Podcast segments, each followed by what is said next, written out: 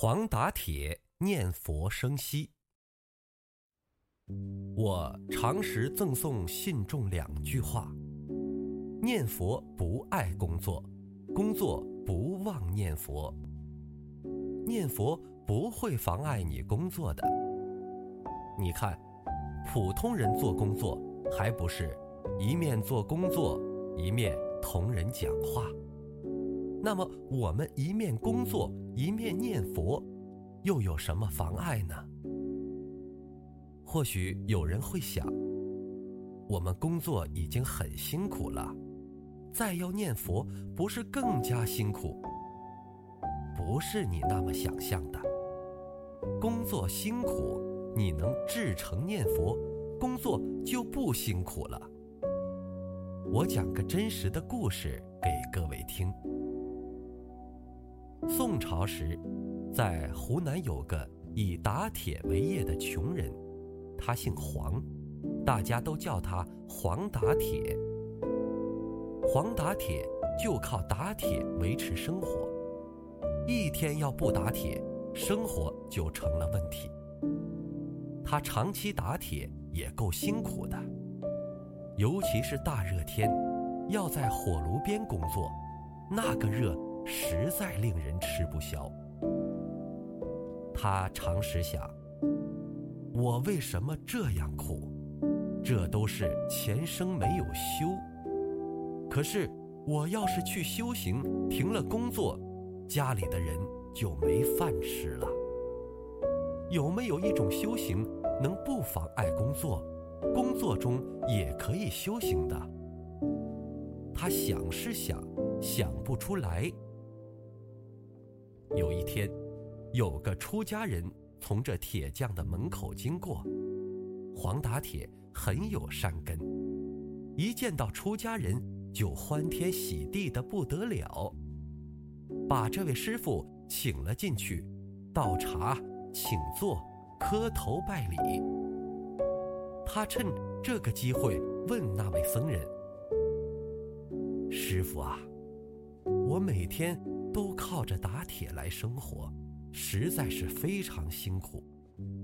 有什么方法能让我修行成就，了脱这个苦？而且这种修行的方法最好不要妨碍我的工作。那个师傅马上回答他：“念佛法门可以解脱你这些苦，这个法门非常简单。”不费功夫，不费钱，也不妨碍你的工作。你每天就一面工作，一面念阿弥陀佛，不要间断。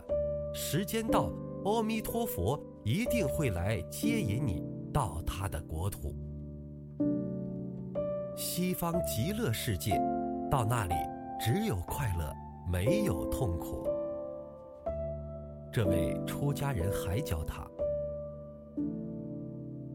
你就把这铁锤子当做木鱼锤子，铁砧板子当做木鱼，打一锤念一句阿弥陀佛，打一锤念一句阿弥陀佛。”黄打铁听了非常高兴，就依教奉行。每天打铁的时候，就大声的念“阿弥陀佛”。他的妻子就问说：“你打铁已经很辛苦了，再这样大声念佛，不是更加辛苦？”黄打铁答道：“不会呀，一点都不觉得辛苦。以前我在炉边感觉很热，现在念佛就不热了。”很清凉自在的。以前打铁的时候觉得手臂酸，现在念佛也不会酸了。这，就是念佛的功德。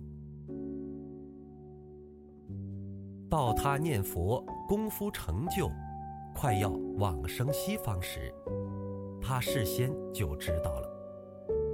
到临往生那天。他特别沐浴净身，更衣，一切准备妥了，再来开工。把火烧得大大的，铁烧得红红的。